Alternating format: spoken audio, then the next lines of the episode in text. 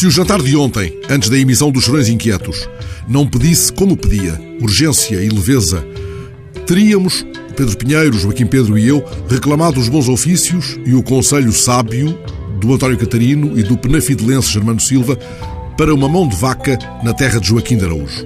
Seria esse um outro modo de celebrarmos o poeta, replicando o ágape memorável a que se refere o seu amigo Júlio Brandão, que em dezembro de 1890 se hospedou com ele e com o Dom João de Castro num hotel da Rua da Prata, em Lisboa. Júlio Brandão, que com Júlio de Montalvão e Raul Brandão fundou o chamado Grupo dos Nefelibatas, já evocado aliás na primeira emissão dos Três Inquietos, conta nas memórias que Joaquim de Araújo era uma dezena de anos mais velho e os seus versos eram lidos à altura a par dos de António Feijó, a quem também incluía no que chamava a primeira aula dos nossos poetas líricos. Esteve esse dezembro muito chuvoso, conta Júlio Brandão. Ele e Dom João de Castro tinham ficado nesse dia no hotel enquanto Araújo fora visitar um famoso alfarrabista. Mas o penafidelense avisara que voltaria a tempo do jantar num famoso sítio muito em conta onde paravam o poeta Gomes Leal e Dom João da Câmara. Atalhou contudo Júlio Brandão, hoje não haverá mão de vaca.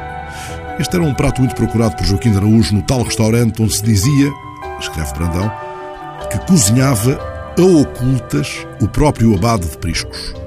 Explicaram que não havia chegado ainda o vale que esperavam. Estamos literalmente au bois, confidenciaram, usando uma expressão francesa que significa estar nas lonas. Joaquim de Araújo fez-se à chuva e regressou, passado algum tempo, anunciando está resolvido o grande problema.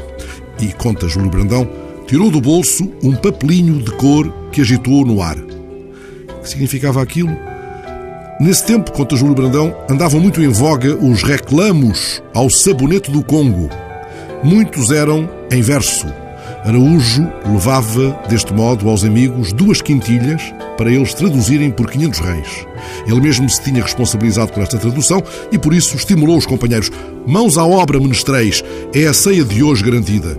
Os outros dois exultaram, chamaram-lhe filho dileto de Apolo, Dom João de Castro chegou a gritar Salve, ó vate bem-amado das musas, que vem abarrotar-nos talvez de mão de vaca. E lançaram-se à tradução das quintilhas. À noite ainda abancaram no Martinho, onde Fialho se encontrava em plena glória, e onde o criado Valentim, de grande nariz adunco, servia de preferência os homens de letras, após o que se dirigiram ao tal restaurante, onde saborearam a melhor mão de vaca da culinária portuguesa, como descreve o Brandão, e com vinho branco da Arruda, brindaram pela prosperidade dos sabonetes do Congo. Assim tivéssemos tido ontem tempo bastante para um tal repasto, teríamos brindado igualmente a este Brandão Nefelibata, o qual, ainda por cima, tanto escreveu para uma importante revista mensal chamada Serões, que entre 1901 e 1911 publicou crónicas de viagem de António Enes, importantes estudos de Sousa Viterbo e textos de Antero, Raul Brandão, Tomás da Fonseca, Leonardo Coimbra, João de Barros, Dom João da Câmara, tantos outros. Mas os bons préstimos do Germano e do Catarino serão sempre bem-vindos.